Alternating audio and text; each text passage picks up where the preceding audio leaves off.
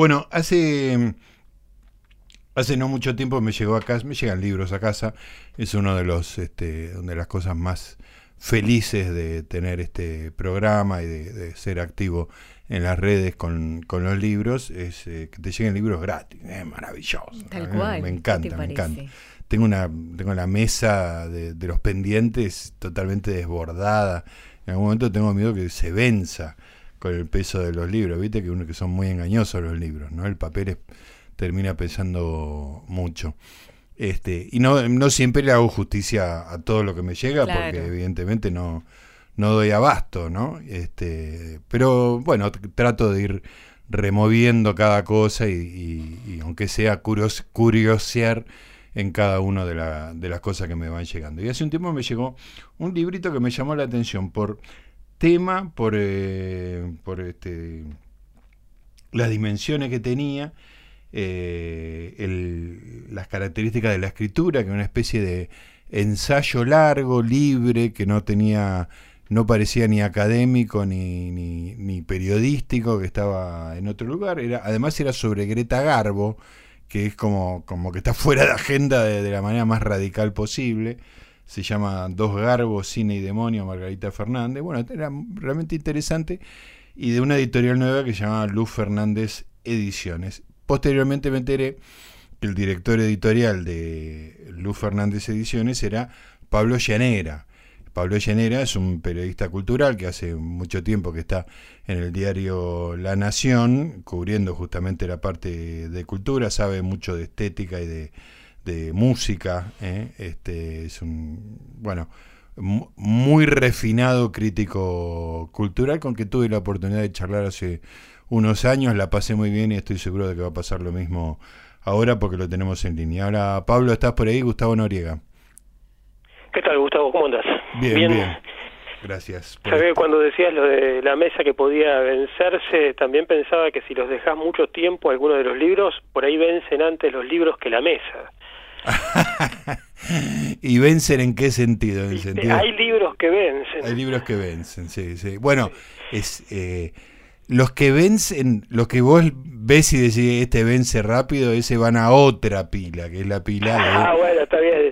Tenés una estratificación. Hay un filtro previo que dice, no, vos, vos este, no, no, no, estás para, para esta mesa. No cualquier libro se, se incorpora a esa mesa y no todos los libros de esa mesa este, llegan a, al aire, digamos, ¿no? Pero, pero sí pasa. Este, y una cosa eh, que ahora entramos en la editorial y, en tu laburo y todo, pero me puse a conversar divagantemente. Una cosa que me que descubrí volviéndome viejo es que, bueno, en la biblioteca tengo libros que compré hace medio siglo. Yo, tengo 67 años, vos sos más joven, Pablo. Este, Tengo 52. Claro. Eh, pero bueno, vos eh, algún libro que tiene 40 años debes tener en la biblioteca. Sí, pero claro que sí, por supuesto, sí, sí y, y la verdad es que se hace mierda. El papel es muy complicado, ¿viste? El otro día estuve revisando, escribí algo sobre Tom Wolf este, y dije, bueno, voy a sacar todos los libros de Tom Wolf. Y algunos tenían 40 años, ponele este, y estaban muy amarillos y cuarteados y era era difícil de leer, digamos, ¿no? Este... Sí, sí, se, se ponen, se oscurecen con bastante rapidez. El papel evidentemente no era bueno porque a veces vos ves libros bastante antiguos, digamos, libros incluso del siglo XVIII, XIX, que, el papel está blanco. Claro. Y además se pone quebradizo, incluso con ediciones nobles, qué sé yo, los libros de Messé de los años 50, los libros de Sur, que son ediciones nobles, pero aún así también se ve que el papel no siempre claro. era el mejor. Bueno, yo tengo herencia de mi padre, toda una colección de libros de Aguilar, que son las obras completas de Dostoyevsky, de Oscar Wilde, de. Ah, bueno, pero esos libros tenían, esos libros sí aguantaban mucho más porque el papel era de otra cosa. El papel Biblia, eh, tapa de cuero roja, era. Eh, hoy no se puede pagar eso, digamos, ¿no? No, y esos libros, eh, esa colección de Aguilar, aún ahora usada, por supuesto, sigue siendo en algunos casos bastante, son bastante caros algunos de esos tomos, todavía hoy. Ah, eh, digamos, nueva ya no, no, no sé si se sigue haciendo esa colección de Aguilar. Además tenía distintos formatos, ¿te acordás? Había una que era la más grande, después había unos libros que eran un poco más, de un tamaño un poco más reducido. Bueno, el de Chekhov parece un pocket. Es rarísimo. Claro, exacto, sí, sí. Parece un poco. El, de Chekhov es más chiquito. Eh, insólito. Este, escúchame. Más chicos todavía que se llamaba la colección Crisol, que eran ah, de bolsillo, pero para bolsillo casi te diría interior del saco, más que bolsillo exterior. Qué bueno. Muy chiquitito. Qué bueno eso.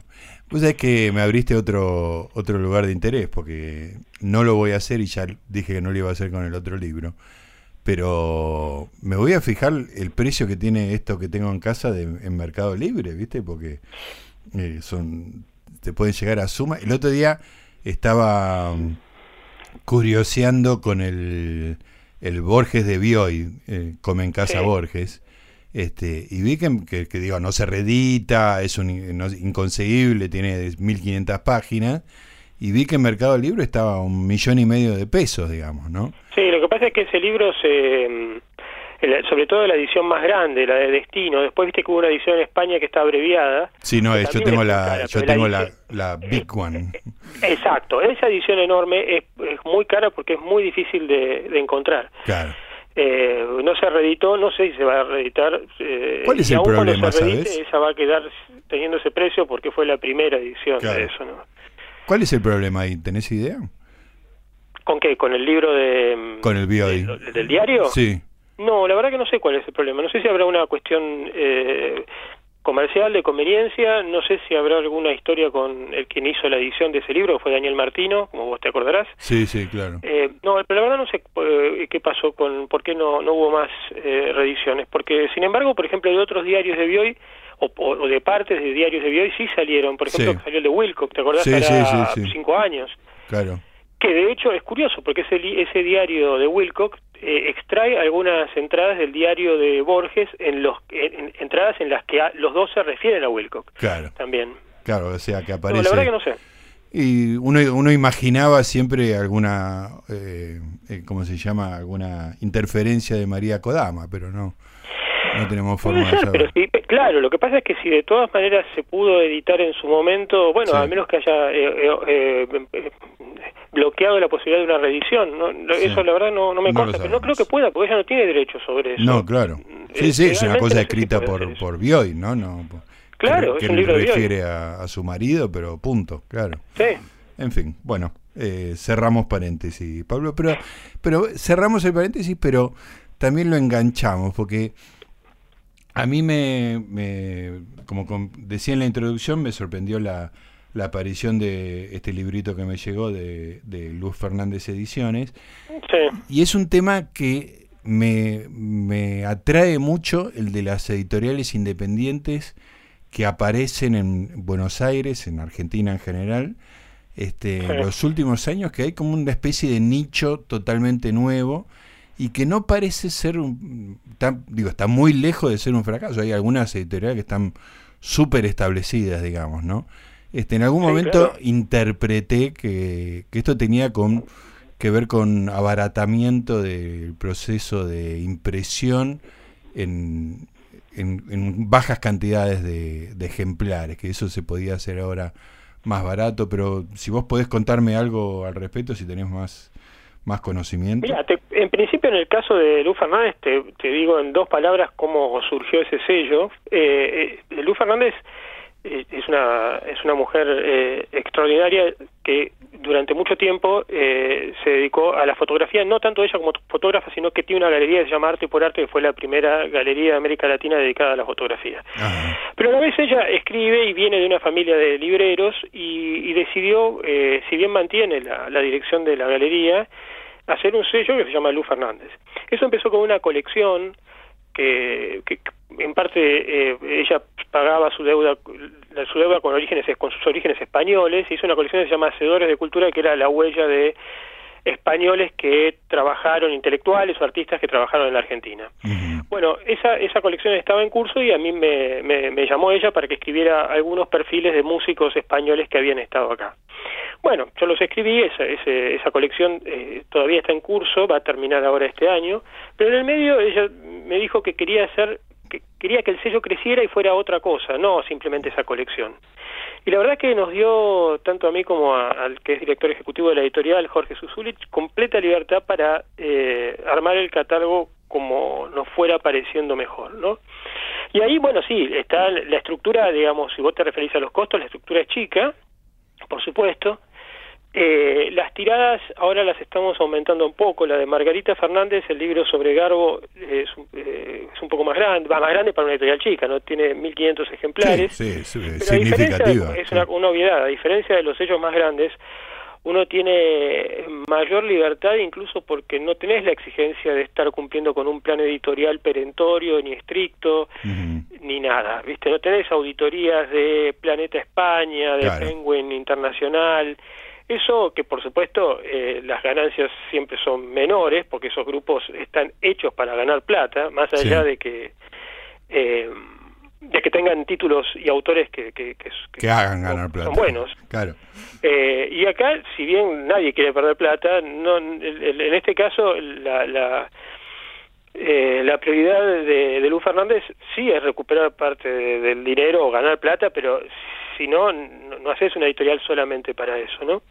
Y un poco con lo que decías antes del libro de Margarita como Margarita Fernández, no hay relación entre Margarita Fernández y Luz Fernández. Ah, no, eso es una pregunta que te iba a hacer, sí. No, no, no, no, hay ninguna relación. Eh, eh, ese libro eh, está fuera de agenda, pero un poco así está eh, está pensado, el, estamos pensando un poco el plan, pero no por eh, por hacernos los vivos con salirnos de la agenda, sino porque eh, también parte de un supuesto que la, vos, que recibís muchos libros te darás cuenta con bastante eh, facilidad y, de manera muy evidente.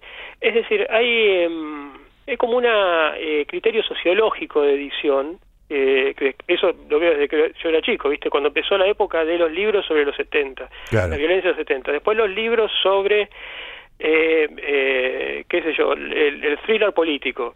Eh, después eh, los libros sobre, bueno, últimamente el feminismo, los innumerables libros sobre personas que escriben sobre qué es ser madre, qué es la maternidad, etcétera, etcétera, etcétera. Esas oleadas que son sociológicas y que sin duda responden también a, alguna demanda de, los lectores, eh, a, nosotros no nos interesaba eh, por, ningún lado. Por un lado, porque la propia Luz Fernández tiene un carácter que no se aviene, y es una suerte, a, eh, a dejarse llevar por esa, por esa corriente. En mi caso pasa un poco lo mismo, y además porque creo que todo eso está colmado y saturado. sí, sí, ya está, Hay gente que se ocupa de eso. Y entonces empezamos a buscar otras cosas. En el caso de Margarita Fernández, vos sabés que ella es una, es una, es una mujer que tiene 96 años ahora. Sí. Es una pianista excepcional, eh, performer, estuvo en el grupo de acción instrumental. Bueno, por ahí vos te acordás porque hay una también una película de, Alberto Fischerman muy famosa, se llama La pieza de Franz, que, ah, en la es protagonista. Ah, no había relacionado una cosa con otra. y, y más, eh, hay una película, una de las últimas películas de Edgardo Kosarinsky que se llama Medium, la tiene a ella como protagonista también. Ah, sensacional. No, todos esos dos datos. Bueno, y ese libro, Garbo, con esto, muy bueno. Claro, y ese libro Garbo, ella lo empezó a escribir en los años 70. Sí. Ella me lo había dado para leer hace un, te diría unos años eh, cuando ya lo tenía aparentemente cerrado, yo había intentado que se publicara ese libro, de, hecho hablé, no voy a decir nombres, pero hablé con algunos editores de, sellos en ese momento y ahora también independientes, bueno, alguno no contestó nada, que es la peor respuesta. Sí, sí, es muy humillante, claro. Y yo me, sentí, me seguía sintiendo en deuda con ese libro, porque creo que el libro es, eh, bueno, es que justamente ese libro no lo publicamos porque estaban ocupados, atareados, incluso las editoriales más independientes, porque esto es algo curioso, ¿ah? esa, esa, esa edición sociológica, como yo te decía, sí. antes regía sobre todo para las, las editoriales más grandes. Eso fue, esa igualación fue también como eh, cayendo y e inundando a las editoriales más chicas. Eh, em, y bueno, en ese momento estaban no salió el libro y para mí el libro, si vos vos que lo leíste, es eh, sumamente original. Está escrito, tiene una escritura que a mí me provoca una una envidia. Eh, la frase sana envidia es cierta. eh, además, Margarita es una persona de una inteligencia. sí, eso es clarísimo. Inteligente por eso, bueno, y, y, bueno, yo propuse inmediatamente eh, empezar eh, los libros que estaban fuera de las de, esa colección y de lo que se había venido publicando desde entonces con este título. Y después seguimos buscando cosas que también están un poco fuera de agenda, ¿viste? Vamos, hay una colección que se llama Ex Libris, que es una colección de libros que deberían, eh, por su peso, estar disponibles si no los encontrás. Ahora vamos a publicar una novela de Thomas Carlyle que se llama Sartor Resartus. Ah, una novela que Borges admiraba muchísimo. Sí, la menciona siempre, claro. Sí, es una, es una obra maestra eh, de la novela inglesa del siglo XIX y no es muy difícil de conseguir. Y bueno, que, ahí hicimos una cosa. ¿Vos te acordás de la Pinacoteca de los Genios?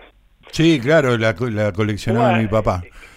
Claro, y tenía una cosa, ¿te acordás que era el juicio del siglo XX? Que era eh, una opinión sobre el, sobre el pintor ese, pero hecho desde, en ese caso, el siglo XX. Ahora, lo que armamos acá fue una mirada del siglo XXI, es decir, alguien escribe sobre ese libro. En el caso del libro de Carlyle, quien escribe ese texto es Ignacio Echevarría, ¿viste? El crítico de español, que fue editor de la obra de Bolaño. Sí, sí. Y después otro título que vamos a publicar también muy curioso es una pieza de John Banville, eh, el, el, escritor irlandés. Sí que se llama eh, Conversación en las montañas. Es una pieza que radiofónica que hizo para la BBC y recrea el encuentro de Heidegger con, con Celan, la cabaña que tenía Heidegger en Tottenauberg, ahí en, en la Selva Negra. Ese, ese, ese texto lo conseguimos eh, de manera curiosa, porque viste los derechos de Bambi los tiene, la, la novela la tiene toda Alfaguara. Sí, ¿qué Tanto lo de él como lo de Benjamin Black. Sí. ¿Y cómo fue? Pero como esta pieza, como esta pieza no estaba en esa, no, no, estaba en, ese tipo de contratos, eh, lo conseguimos. Ah. y es una, es una muy buena obra. Y por eso te digo, es como salir del, del un poco de la, de ese aplanamiento, ese achatamiento que, de esos temas que es como la es como llevar a la, edición el periodismo, ¿viste? De lo que se habla en los diarios tiene que haber un libro. Sí, sí, tal cual. Probablemente... Ahora, se me ocurre que vos seguís trabajando en La Nación, está fijándome, hasta diciembre tenías publicaciones, o sea, vos seguís con tu trabajo en La Nación. Este, para vos, que te llegue esto y que puedas elegir esas cosas, es como, como que te un nene que le, lo manden a una juguetería y le digan, llévate lo que quieras, ¿no? Es como un algo muy feliz. Sí, es muy feliz, es un trabajo muy feliz. Eh, la tarea de, edición, eh, es, eh, sobre todo, no solamente la, edición del, del, propio texto, el editing, digamos, sino la, el armado del catálogo es una tarea que también implica una, una te voy a decir a veces una responsabilidad, lo sentí muy fuertemente. Eso. Claro, claro. Eh, Quedás muy expuesto a, una cosa que por ahí sospechás que es un capricho o, un gusto tuyo que puede no, no... Sí, eso puede ser, pero sabes que como ya con los años fui dándome cuenta bastante, ya, reconozco cuando es un capricho o cuando ese capricho eh, va más allá de mí. Y, tiene algo. Y, tiene algo que es ya de por sí propio, que va más allá de mi capricho. Sí. Eh, a vos te debe pasar lo mismo, uno se da cuenta. Sí, puede ser, puede eh, ser. Igual eh, eh, le, doy rienda suelta a los caprichos igual, pero... No, yo también, imagínate además que soy hijo único, ah. por lo tanto siempre fui muy caprichoso, así que... Está muy bien. Este, escúchame, dentro de mis caprichos está el de seguir con esta conversación un rato más, pero tengo que dar paso al informativo ahora en un minuto. Vos te podrás quedar, te quedás en línea. Me quedo unos minutos más. Y, y después este, seguimos conversando porque bueno, me interesa mucho el tema de la, editorial y también me, interesaba que me hablaras un poco de, la, discusión que hay sobre la ley del precio uniforme del libro, porque los, los que se quejan básicamente son los de las editoriales chicas, las librerías chicas, independientes, este, y estoy seguro de que podés aportar una, una mirada interesante sobre eso.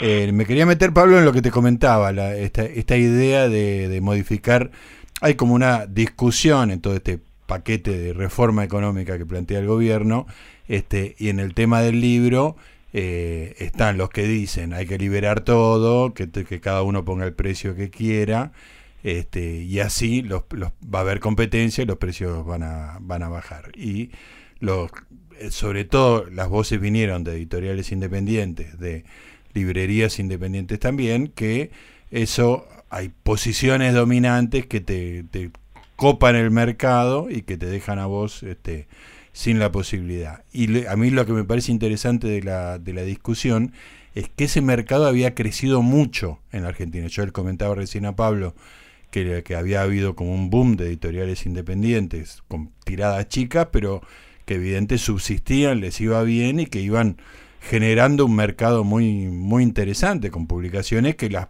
editoriales importantes, como Pablo explicaba bien, que tienen un plan muy particular de negocios, no, no, no cubrían. Bueno, planteado el, el tema, que, ¿cuál es tu mirada, Pablo?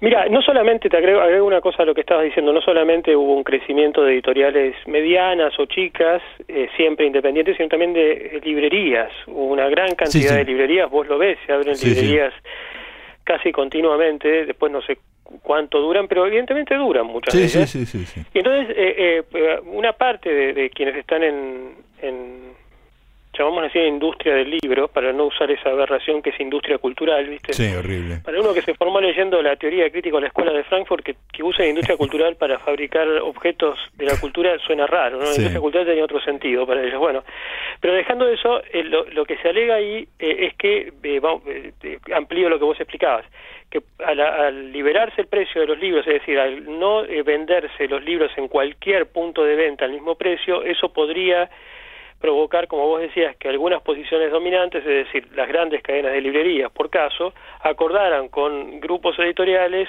o sin acordar eh, pusieran a la venta esos libros más baratos y dejaran fuera del negocio las librerías más chicas, que no podrían eh, afrontar esa reducción del precio. Eh, y también se alega, y esto sí es algo que está comprobado, que en países donde eh, esta ley rige, la ley del libro, la cantidad de librerías es mayor, ¿no? Eh, por ejemplo, en Estados Unidos, donde no rige, que igual tiene una industria editorial poderosísima, la, cantidad de librerías es menor que en otros países donde rige.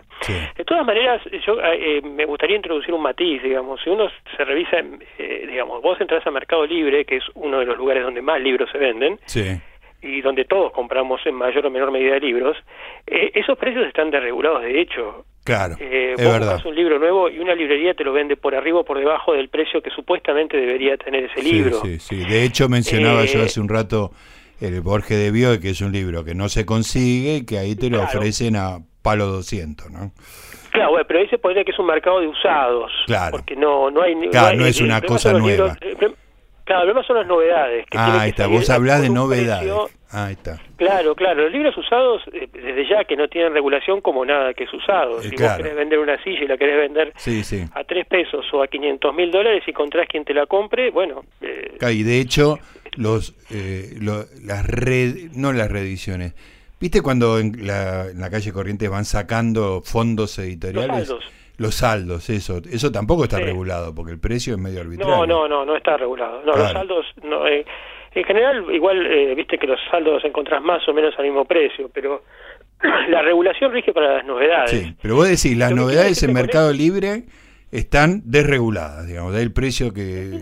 Eh, encontrás precio más o menos frecuente según la librería de que se trate, pero también encontrás por ahí librerías o vendedores que no sabés quiénes son que te venden ese libro nuevo y no es que tienen un solo ejemplar, sino que ves que tienen stock bastantes a un precio por ahí menor. Y curiosamente también encontrás eh, algunos vendedores que te los venden a un precio mayor, eh, ligeramente mayor. Lo que quiero decirte es que eh, esa desregulación estaba sucediendo de hecho, eh, porque también ya es muy difícil mantener ese sistema regulatorio con locales eh, virtuales. Cuando la mayoría de lectores no vas, eh, no, todos compran los libros yendo a los locales, vos lo sabés muy bien.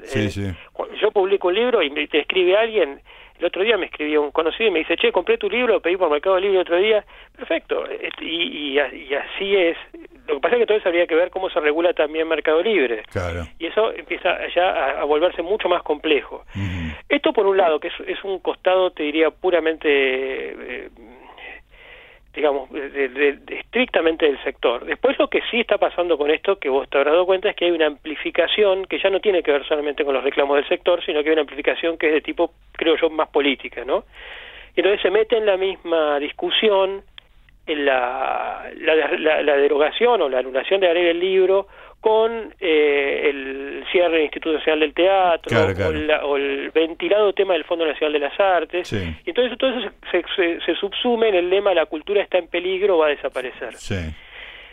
Eso a mí me provoca todavía más inquietud porque probablemente porque quienes hacen esos comunicados tienen una idea de cultura que quizás no sea la mía. Eh, eh, digamos, yo creo que la cultura es algo más eh, oscuro, más difícil de, definir y, institucionalizar, ¿no? Bueno, desde ya, pero no por la, esta, esa cosa que también es un lugar común de que la cultura siempre es contraoficial. No quiero decir eso. Lo que quiero mm. decir es que la cultura es algo que es casi es como inasible. Sí, sí. Eh, entonces intentar, y además una cosa, si la cultura está en peligro, la cultura argentina está en peligro porque se derogan tres leyes, o cuatro, o cinco, o diez, es una cultura bastante Qué frágil era, ¿no? ¿eh?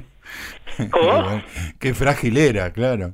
Y es bastante frágil, si depende de, tres o cuatro leyes para o de un fondo que, que da becas y, y, sin eso la cultura argentina desaparece, bueno, entonces eh, no era tan tan fuerte y además dependía de factores que eran externos a ella misma.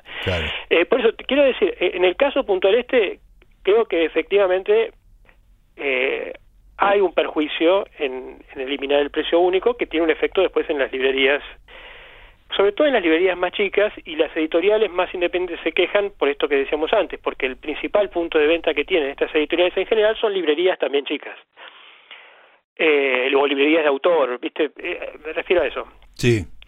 Eh, entonces, ver amenazada también eh, su venta en la medida en que las librerías en donde más venden también están amenazadas. Pero me parece que habría que ver esto, como te digo, en, en, ese en ese paisaje un poco más general, sobre todo de esta desregulación que, como te decía hace dos minutos, está ocurriendo de hecho. Eh, y además yo no sé si alguien quiere comprar un libro, eh, no sé qué decirte, de, de la editorial Mansalva o, o, de, o de Gourmet Musical o de cualquier editorial que tiene una, un perfil muy, muy definido, muy de editor, va a ir a comprarlo a Jenny el Ateneo o a donde se perdón no sé si se pueden decir nombres sí sí no pasa nada. No pero, incluso, lo que te quiero decir quizás no sé es el lugar donde va a ir a comprarlo de pero incluso te va, diría... va, a ir de todas maneras va a ir a, a, otras librerías donde hay un librero que además lo va a asesorar. Claro. En fin. Y también se me se me ocurre la inversa Pablo que es la siguiente que es eh, el digo la pregunta que me hago es la siguiente. Las librerías chicas van a perder venta de los, de los libros que se van a vender más baratos, de los bestsellers que se venden en otros lugares. Quiero, eh, me estoy expresando muy mal, pero la idea es la siguiente. No, entiendo lo que decís, sí. Que, que por ahí los de Stephen King eh, se venden mucho en el supermercado, se van a vender más en el supermercado y le van a quitar una fuente de ingreso a las librerías de autor. Pero ¿qué parte del capital de la librería de autor son los bestsellers, digamos, ¿no? Esa es la pregunta. Es que yo no creo, porque eso, no sé, eso habría que hablarlo con un, con un librero. Yo no creo que una librería de esas de, de autor en el sentido de que hay un librero que tiene una especie como de, bueno, la palabra es espantosa, pero de curaduría de, de lo que está ofreciendo para la venta eh, ofrezca bestseller, porque sabe que, y de hecho ni lo llevan, no tienen lugar, no, no, salen. es como dos, dos nichos muy poco contactados, dos mercados. Lo mismo que, lo mismo que vos decías, por ejemplo, la, la, apertura también de los puntos de venta, no solamente la, la regulación del precio, sino el hecho de que, como vos decías, un supermercado puede vender libros. Bueno, no, imagínate los libros que va a vender el supermercado. No te va a vender un libro de la editorial Pretextos o de Acantilado, que son españoles, pero alguien los importa y alguien hace un negocio también con eso. No te va a vender un libro de Mar Dulce. Exacto. Entonces, eh, la verdad, eh, puede haber un efecto, no digo que no, pero no creo que, que vaya a haber una especie de cierre masivo por, por esta ley. Quizás en otro momento eh, e, era distinto, yo ahora no lo veo realmente, pero bueno, por ahí los libreros tienen una realidad también que yo no estoy advirtiendo. Claro. No, pero es muy, esto, de los puntos de venta, hay una, para no seguir dando nombres, hay una cadena de farmacias en las que vos vas y hay eh, pequeños exhibidores, los habrá visto, donde venden eh, libros. En, en realidad eso lo tiene, evidentemente es un acuerdo entre creo que es Penguin y, esa cadena de farmacias. O sea que también otra vez, de hecho, estaba pasando eso. No con supermercados, pero sí con farmacias. Igual los libros que te encontrás ahí son bestseller y dos o tres ediciones de la colección esa de bolsillo y nada más. Eh, eh, yo no sé, eh, por eso Digo, sí, uno imagina que para decir algo no son los libros que uno va a ir a buscar a Eterna Cadencia, ¿no? no, no, son los libros que vas a ir a buscar a Eterna Cadencia, ni a la Librería Norte, ni al lugar que sea. Sí, sí. Eh, bueno, interesante, y la verdad que lo tenía intuitivamente y vos me lo, me lo formulaste más este más pensado. Vos, cómo ves eso? Perdón, no quiero invertir los términos de la, de la conversación, pero ¿cómo, ves vos esa...? La verdad es que me, me, me llamaba la atención la unanimidad del rechazo, y, tenía esa sensación medio intuitiva de que, de que no había superposición de, de mercados ahí, que había que lo que ofrecía uno y lo que ofrecía otro eran desde el producto hasta la atención eran muy muy distintos, ¿no? El, em, el empleado de la cadena, yo no voy a las cadenas porque no bueno, yo casi no, compro libros porque tengo la mesita llena, digamos, ¿no? Pero este, si tuviera que comprar, este, voy a buscar algo específico, pero el tipo que quiere ese, ese contacto con la cultura, que alguien te diga, este, te gustó tal cosa, anda por acá, en, en las cadenas no lo va a encontrar porque son los, los empleados pasan pasan de largo, digamos, ¿no? No tienen idea de nada y no no no es una crítica, digo, es un modelo de, funcionamiento, ¿no? que, Yo creo que, bueno, eso me parece que está bien que, que, que, se defienda eso si este, si este, eh, algunos sectores, tanto de libreros como de editores, creen que esto va a estar amenazado. También me parece que sería interesante que eh, o, pidan o celebren que se habla la importación de libros, sobre todo españoles o extranjeros, porque no se trata solamente de eh, bueno, eh, si querés leer tal autor, hay, hay eh, como vos sabés, hay muchos autores argentinos que publican sus libros en editoriales españolas y esos libros no llegan. Claro. O llegan con cuentagotas y carísimos. Entonces, eh, es un absurdo. Sí. Sí, sí, sí, hay algo ahí que no está funcionando, ¿no? Que no... Y bueno, hasta hace poco había grandes problemas con las importaciones. hubo un momento anterior en que estaba un poco más eh, llegaba más fluidamente, las novedades sobre todo, pero siempre fue eh, problemático. Eh, yo me acuerdo que en una época de eterna cadencia hacía, cuando iba a hacer un pedido afuera, le preguntaba a algunos, quizás a muchos, si le interesaba algún libro y te lo traían casi como, como a pedido, ¿viste? Eh, cuando en realidad vas a una librería de Montevideo y hay una cantidad de libros de, editados en España muy superior a lo que encontrás acá. Claro, bueno, pero eso es parte de un, un problema económico, digamos, que, que pasa no, con... yo lo entiendo, por eso. Pasa con los tornillos, digamos, ¿no? Y bueno, pero claro, pero eh, afecta no solamente a, a, los lectores, sino también a muchos autores. Claro, eso es muy interesante. afuera. Claro, claro, el que publica afuera eh, tiene un problema para entrar a su país, para, para mostrar su libro en su país. Así es, sobre todo si son editoriales españolas no tan grandes. ¿no? Si publicás en anagrama probablemente llegue. Claro, Ahora, como te decía, si publicás en, en pretextos, eh, probablemente llegue pocos o no llegue. Claro, che, muy interesante. Eh, bueno, Pablo, eh, no es que resolvimos el asunto, pero me parece que salieron preguntas interesantes, me parece, en esto. y Creo lo mismo. Sí, así que lo, lo dejamos ahí muy, muy provechoso. Bueno, eh, ¿qué, ¿qué, me recomendó? Me llegó dos garbos, Cine y Demonio, me, me, pareció muy interesante, me pareció fantástico el lugar donde se pone Margarita. Me parece genial que se haya escrito a lo largo de tanto tiempo, que la autora tenga más de 90 años, pero me gustó, como decía al principio, esa cosa que no es académica, no es periodística, hay como un ensayo relajado que Ensayo en el sentido más fuerte de la palabra ensayo, que es, viste, eh, el ensayo es un género con reglas eh, quizás un poco indefinibles, pero reglas al fin. Y, uno lo nota cuando lees un ensayo. Sí, está muy bien eso. Este, bueno. Chesterton decía que se escriben ensayos para saber qué es un ensayo. muy bueno, muy bueno. Eh, ¿qué, ¿Qué otro título de Luz Fernández Ediciones me puede interesar? Mira, ya de lo que está por salir, sin duda, eh, a vos creo que te va a interesar el, el libro de John Banville. Ah, perfecto, sí. Ya me interesó eh, cuando lo eh, describiste hace un rato. Porque es una es una curiosidad eh, y, además está muy bien hecho. así que eso ya está al, salir ahora a principios de, de, año, ya te llegará. Bien, bien, bien. Otro para la mesa. Sí, pero bueno, cada tanto dan fruto como está dando dos garbos en este momento. Y, y te voy a decir, no es que te lo estoy mangueando, sino que, te voy a decir cuál es mi interés.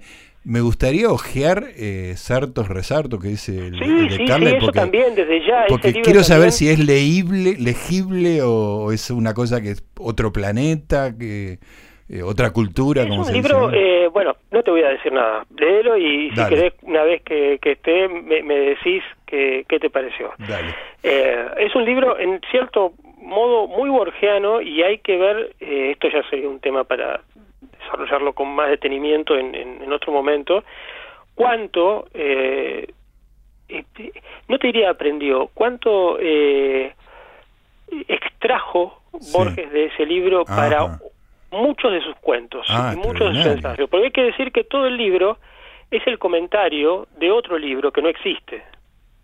Más borgiano que eso no hay. Por eso te digo, por eso te digo. Claro. Extraordinario. Y, ese libro lo, leyó Borges casi adolescente, ¿viste? Ah, saliendo de la adolescencia. Yo creo que ese libro dejó una, una huella muy, muy poderosa. Más allá de los méritos propios que tiene el libro, digamos. el único mérito del libro no sería haber, Influido hecho, a Borges, haber hecho en cierto modo a Borges. Lo que te digo es que es un libro que, incluso visto en esa, a esa luz, sigue teniendo una actualidad. Extraordinario. Bueno, Pablo, un placer como siempre hablar con vos. ¿eh? Te mando un abrazo y gracias. Un abrazo. Gracias a vos por, por la charla y seguro que va a haber alguna otra ocasión. Seguramente, estaremos al habla. Abrazo. Gracias, un abrazo. Ahí estaba Pablo Llanera, periodista cultural, un tipo refinadísimo, es, genial, es este no no tiene ningún esnovismo, ninguna ninguna caída, digamos, en la complacencia este de una cultura descomunal este, y editor, y bueno, y una persona que conversa bien, que es lo que más nos gusta.